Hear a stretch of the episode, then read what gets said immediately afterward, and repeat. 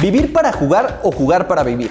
Ya sea en el Azteca, el Bernabéu, la calle o el llano, en cada lugar existe una historia. Queremos contarla y ser parte de ella. Como todos los lunes, Apuntes de Rabona les presenta Historias del Llano. Amigos de Historias del Llano, eh, un lunes más de estar con ustedes, feliz de poder eh, compartirles estas anécdotas, estas historias tan increíbles que pues semana a semana hemos venido contando y además muy contento especialmente porque el día de hoy me acompaña de nueva cuenta mi amigo Omar. ¿Cómo estás, Omar? Hola, Rich. Muy feliz de estar aquí contigo, con ustedes, con nuestro gran invitado y pues muy feliz. Vamos a darle. Venga, pues sí, ya lo dijiste, nuestro gran invitado, eh, que realmente, pues además es un personaje mítico del fútbol mexicano, ¿no? Bueno, digo, también de, de, de otras latitudes, ¿no? Por ahí anduvo con Colo Colo, anduvo con Wanderers, anduvo obviamente con Santos Laguna y por supuesto con Cruz Azul. Con estos dos equipos, además Omar, decir que fue campeón de liga, ¿eh? Campeón de liga con ambos, con ambos equipos. Además, y, en ese tiempo traía una mata de estilacho noventero, ¿no? Ya, ya, ya sabemos. Bastante considerable. Lo reconocíamos desde, desde niño, sabíamos que era él. Exactamente. Y bueno, sin mayor preámbulo, darle la bienvenida a Héctor Adomaitis. ¿Cómo estás, Héctor? Qué gusto tenerte con nosotros. Hola, ¿qué tal? Eh, muy buenas tardes. Este, bien, bien poder conversar un, rato con, ustedes. Un gusto. No, pues, pues qué gustazo. Y, bueno, arranquémonos con la anécdota, porque sabemos que, hay un sinfín de, cosas que, marcaron tu carrera. Como anécdota, cuando llego a, Santos, este, en la primera temporada, todo, la primera vuelta, eh, las victorias eran de dos puntos y el empate un punto. Este, llegamos y la primera vuelta, bueno, más o menos el equipo ahí andaba al, 50% y después este, anduvimos muy bien. La segunda vuelta tuvimos como 14 partidos invictos de, no sé cuántos fueron, si 18, 19 jornadas eran. Este, y bueno, el equipo ya se perfilaba para calificar todo. Entonces, justo en una concentración, este, eh, me parece que eh, era el, perro Muñoz, que era un, central, este, era su primera liguilla que jugaba. Siempre le tocó la, la, posibilidad o, disputar el sumar puntos para que el equipo no, no, descendiera. Y bueno, a partir de esa temporada 93-94 el, equipo empezó a andar bien, hubo un clic entonces justo subimos en el ascensor y estaba el turco Aput. Y entonces turco Aput y el perro Muñoz. Entonces le digo al turco, le digo, bueno, el turco le digo, ya está, ya, ya, ya calificamos, le digo, este, vámonos de vacaciones. Así guiñándole el ojo. Y el perro Muñoz se puso furioso y dijo, no, no, qué vacaciones, ahora calificamos, es mi primera liguilla que voy a jugar, cabrones, no, tenemos que ir por todo hasta donde nosotros lleguemos. Entonces, él me parece que representaba a varios del, equipo, ¿no? Ha sido una anécdota y después otra anécdota este, con, con él mismo haciendo fútbol, el famoso interescuadra. Él tenía un silbido que era igual al, silbato del árbitro, ¿no? Incluso en, en, un partido de fútbol profesional al Santo le hacen un gol porque él el Silva todos se confundieron con Morelia, un día al, mediodía. Y, le hacen un gol a Santos, pues se quedaron todos parados y fue Claudinho, me parece que era el número 9, y, ahí se avivó, ¿no? Y bueno, en este entrenamiento estábamos haciendo fútbol todo, me voy solo contra el arquero mano a mano y me silban y me doy vuelta y le digo al técnico Pedro García, ¿qué carajo está cobrando? Le digo. Y me dice, yo no pité, me dice nada. Y bueno, ahí me, me arruinó una, una posibilidad de gol. El, perro Muñoz. Recordar que ese Santos también marcó una gran época, ¿no? Yo, yo por ahí recuerdo, estaba Benjamín Galindo en, en, aquel Santos, estaba Daniel el Travieso Guzmán también, ¿no? Si no me equivoco, Héctor. Sí, sí, mira, Benjamín llegó después, al, año siguiente, él venía de, de, Chivas, pero sí la primera época, la primera temporada, este, conversando, la primera conversación que tengo con Daniel Guzmán, el, él me dijo, porque él en un momento determinado él venía a ser campeón con el Atlante de, la, de la Volpe y él este, como que un poco era reticente venir al, al, Santos, incluso el técnico viajó a Ecuador, que se estaba jugando la Copa América, y porque él estaba convocado a la selección para convencerlo para que, para que venga. Y entonces él, él, él me dijo, me dijo, muy difícil la, la, decisión de venir acá, me dice, porque todos los equipos este, lo, lo ven a Santos como un equipo disminuido, siempre pelea el descenso. Le digo, no importa, le digo, vamos a cambiar la, la historia. A partir de, de, esa temporada se cambió la historia y, formamos un, buen equipo dentro del campo de juego y un, y un buen, buen equipo en términos generales. En líneas generales nos llevábamos muy bien en, en todos sentidos, compartíamos mucho este, después del, del, entrenamiento, después de, de, los partidos, hacíamos carnes asadas, este, compartíamos con, con, con, la familia.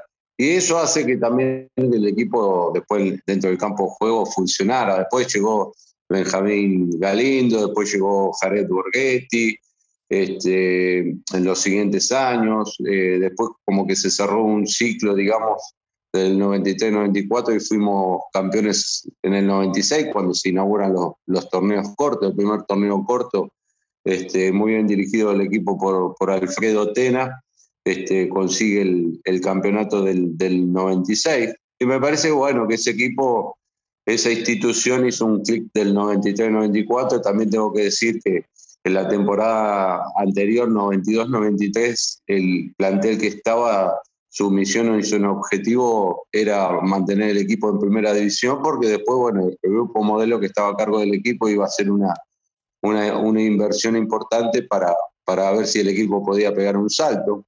Y bueno, ahí se consiguió. Me parece que ese clic que hizo pasó del equipo de sumar puntos para tratar de mantener la categoría a sumar puntos para poder calificar a, a una liguilla y disputar el, el, torneo, el campeonato. Después, a medida que van pasando los años, este, vemos el potencial que tiene el equipo y, siempre que califica, siempre es un, equipo de temer. Ya, ya, a pesar de que tiene un, una corta historia en años, ha tenido bastante eh, bastantes finales en el cuerpo, han ganado, han perdido, eh, han tenido de todo un poco, se han potenciado muchos jugadores, se han vendido muchos jugadores.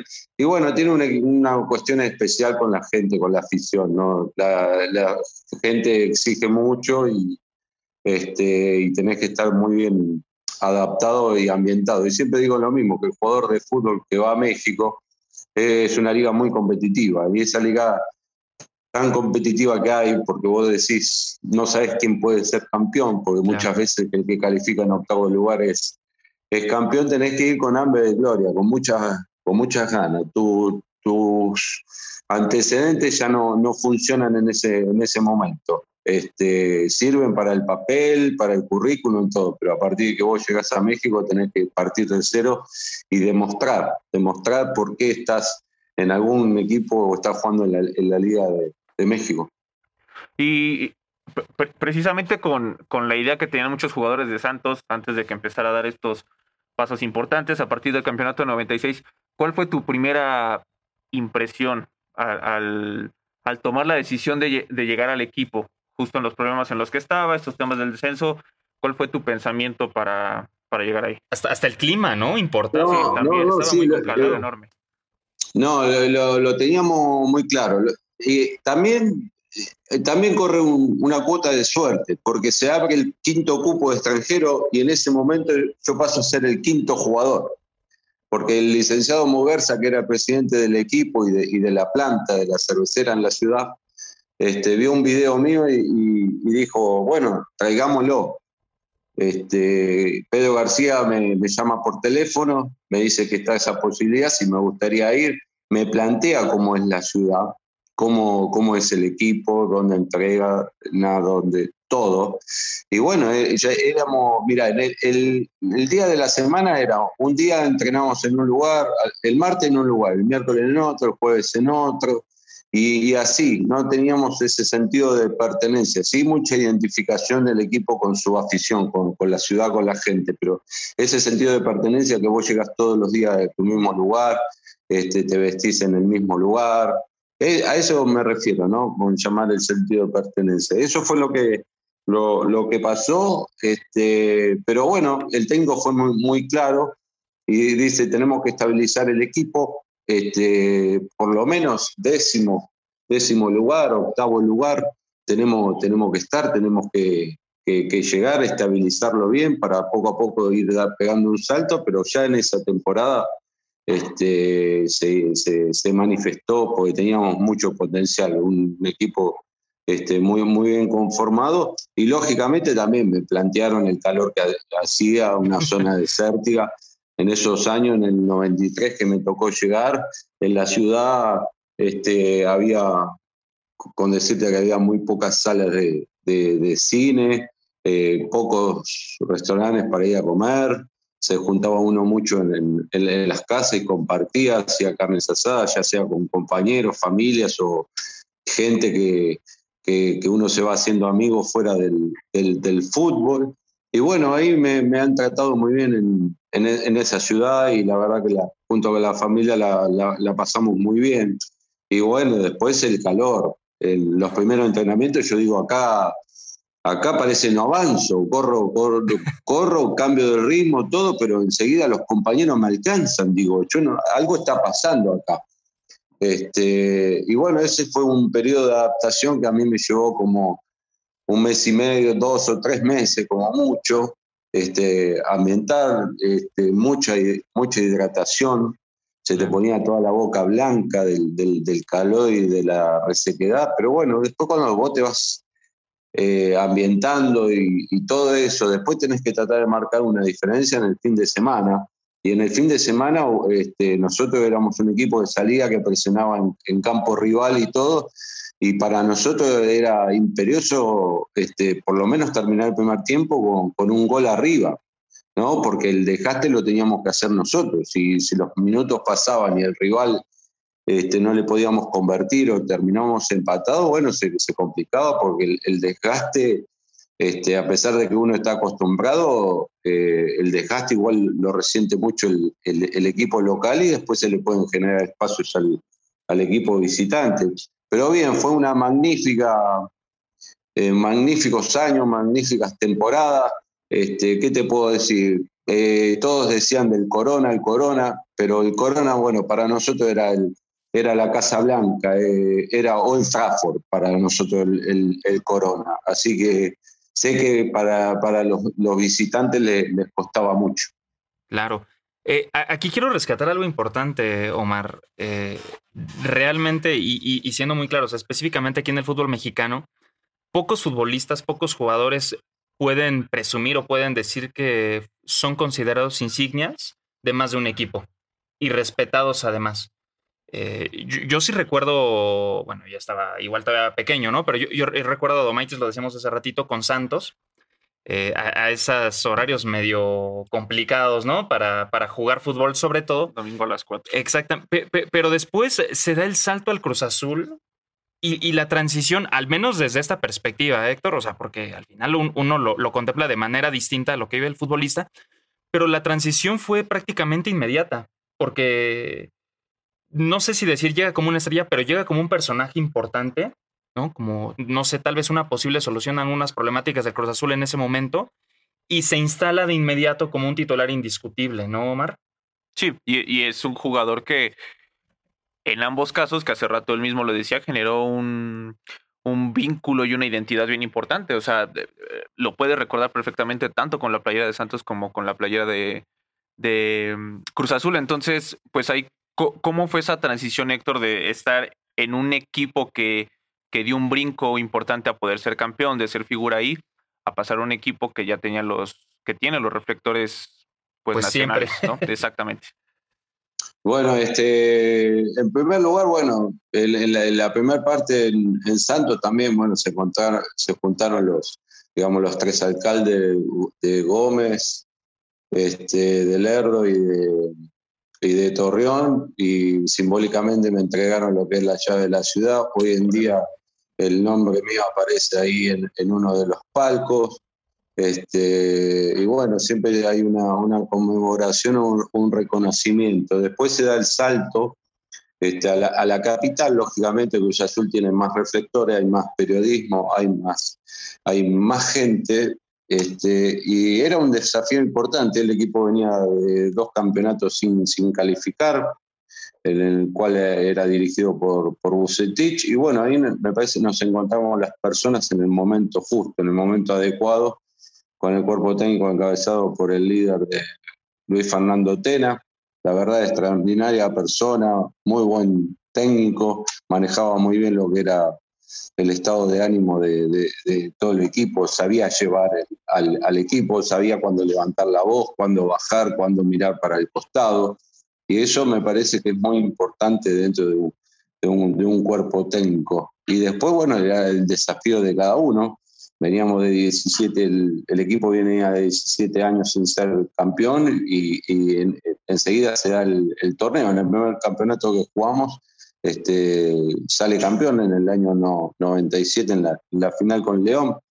Este, y, bueno, ese es, el desafío. Acá estoy, acá llego, acá me tengo que imponer, este, hacerme un, lugar, un espacio en el, equipo, pero también tengo que mencionar y nombrar cómo, cómo me recibieron. Este, la verdad, un plantel bárbaro, muy buenas personas. Este, Valencia, Lupe Castañeda, estaba Juan Reynoso, que hoy en día dirige al, al, equipo, el Conejo, que estaba haciendo sus primeros años en, en, el, en, el, en el plantel, y lógicamente que tiene mucho más dimensión este, Cruz Azul, ¿no? Teníamos, hicimos unos partidos en Centroamérica antes de empezar el, el campeonato y, hubo un par de periodistas que no, nos siguieron, estuvieron con, con, nosotros, incluso uno me dijo, ¿Vas a, ¿vas a usar el número 10? Le digo, sí, siempre lo usé.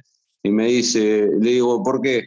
Y me dice, este, porque juega un año y después se va. Le digo, quédate tranquilo que conmigo no va a pasar eso. Le digo, yo voy a estar más tiempo acá. Y bueno, fueron tres años que, que, que me tocó vestir la, la, camiseta azul. También como, como anécdota te cuento que fuimos a Juriquilla en pretemporada y bueno, en, en, uno de los días el técnico me llamó, me invitó a tomar un café en, la pausa de los entrenamientos de la mañana y, y el mediodía y, y, él este, fue el único técnico que tuve en mi carrera que, que tuvo, tuvo ese gesto, ¿no? De decir, me sentó y se puso a conversar y, me dijo cómo me iba a sentir yo, si me iba a adaptar a la Ciudad de México, eh, mi familia y todo. Y yo le dije, quédese tranquilo que yo vengo acá a jugar al fútbol. Eso, eso no, no, no es problema. De una u otra forma nosotros este, tratamos de superar si tenemos en algún momento algún inconveniente. Nosotros venimos acá a jugar, a hacer lo mejor por, por, por el equipo. Es decir, también en ese año 97, cuando los equipos salen campeón, ¿qué significa? Que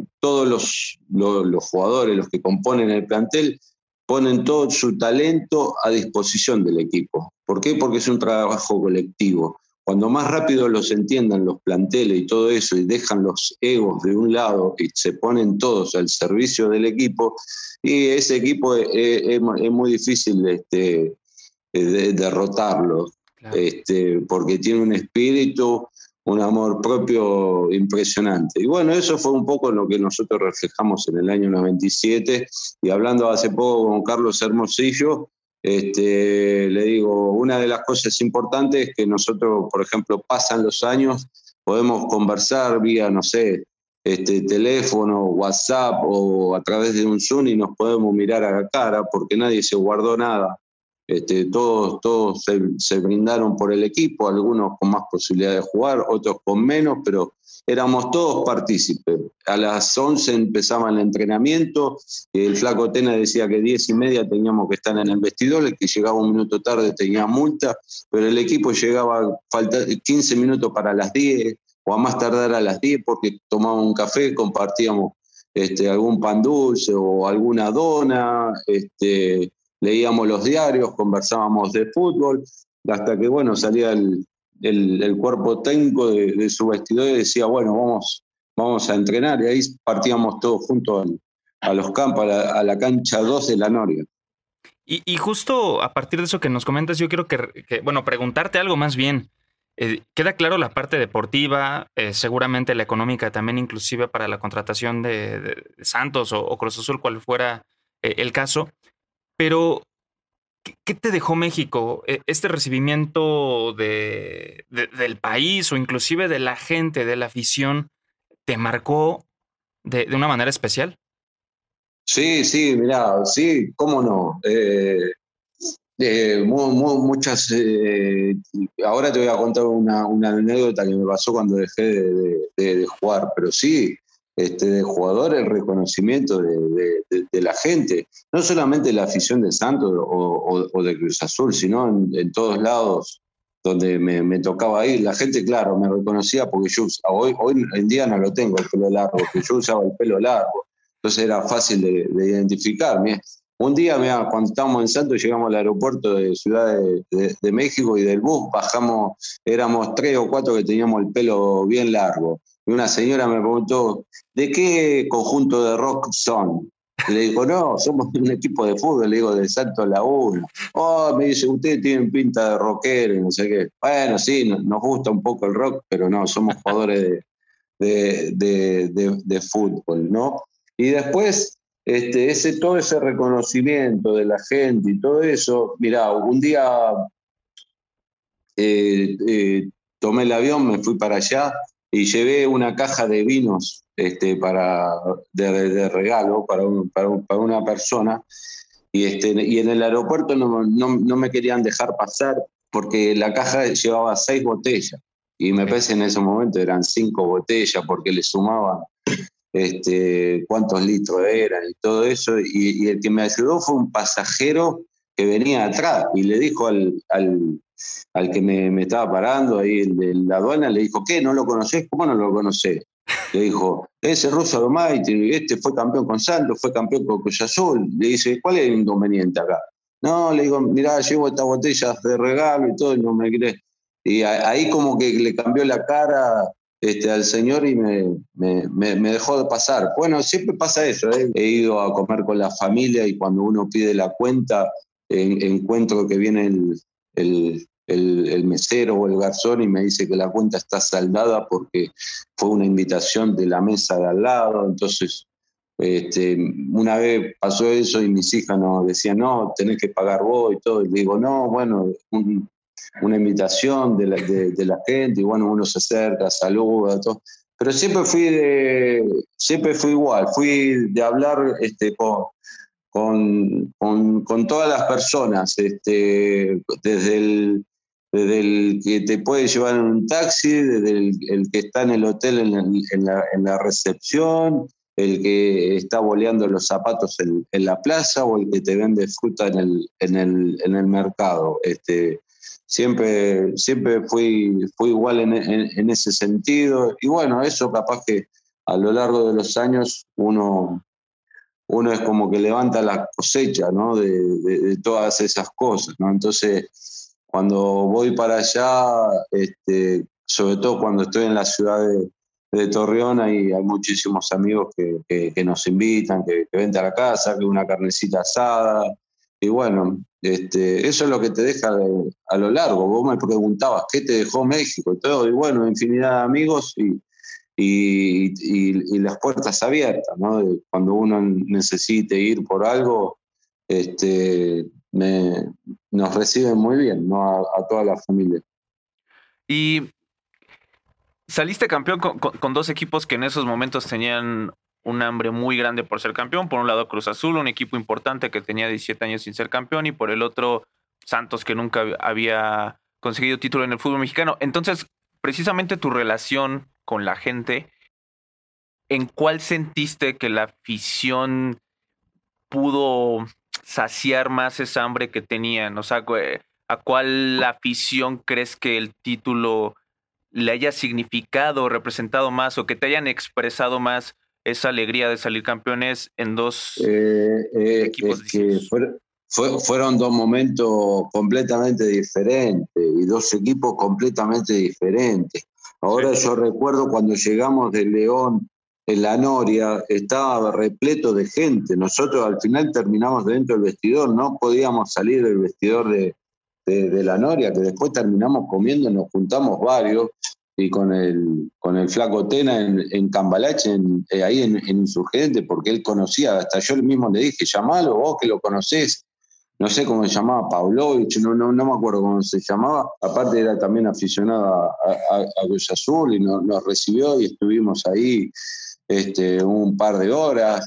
Este, pero también del primer torneo de, de, Santos, si hablamos de torneo y torneo, capaz o quizás fue el, de, el, de, el de Cruz Azul, a pesar de, si, si hablamos de ese momento del campeonato, pero lo más fuerte fue la, la, temporada 93-94, cuando nos toca llegar y al final de la temporada que nosotros llegamos a la final con Teco, que ya en esa liguilla empezó, se eh, empezó a formar lo que allá denominan la Santos Manía, ¿no? Entonces, una algarabía total de, de, la gente con, un, con su equipo que calificaba por primera vez a una liguilla este, y bueno, cuando llegamos de, visita, la gente en el aeropuerto, este, cuando, bueno, en el Corona, imagínate, se, vendían las entradas con la contraseña, es decir, vos, vos tenías que guardar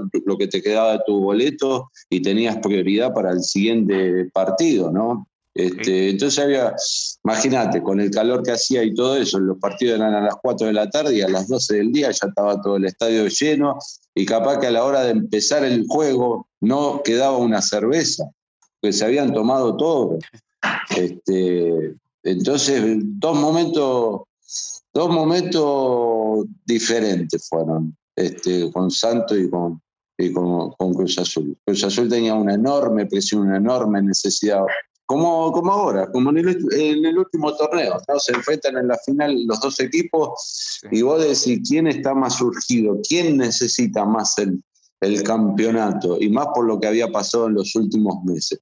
Lógicamente que el equipo azul, ¿no? Por una cuestión de sentido común, nada de favoritismo, pero una cuestión de, de sentido común. Pero después vos tenés al, al otro equipo, Santo, que había jugado tantas finales y que había ganado y también le había tocado perder, este, muy, muy, muy complicado, ¿no?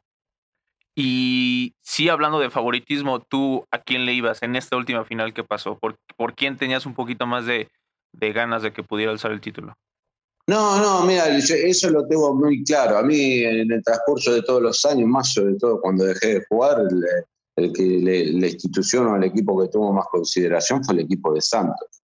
Siempre, siempre. Ah, incluso me tocó ir a trabajar junto a Héctor López, Benjamín Galindo y el, y el profe Duarte. Todos habíamos sido campeón de, jugador y de preparador físico este, en el equipo y después nos tocó ir nosotros estar a cargo del, del, del equipo, ¿no? Este, y después, bueno, por el otro lado acá tenía a Juan Reynoso, que, había, que habíamos sido compañeros en el 97, y bueno, un poco indirectamente nos deja todos muy bien parados este, los que conformamos ese equipo, ese plantel. Por lo menos yo lo sentía así, ¿no? De, decir, por lo menos está dirigiendo el equipo este, uno de los nuestros, ¿no? Porque muchas veces yo digo que los equipos tienen que buscar el sentido de pertenencia, alguien que jugó en el equipo, alguien que conozca los pasillos del, club, los campos de entrenamiento, eh, que conozca al aficionado, que sepa cuál es la necesidad. Bueno, ahora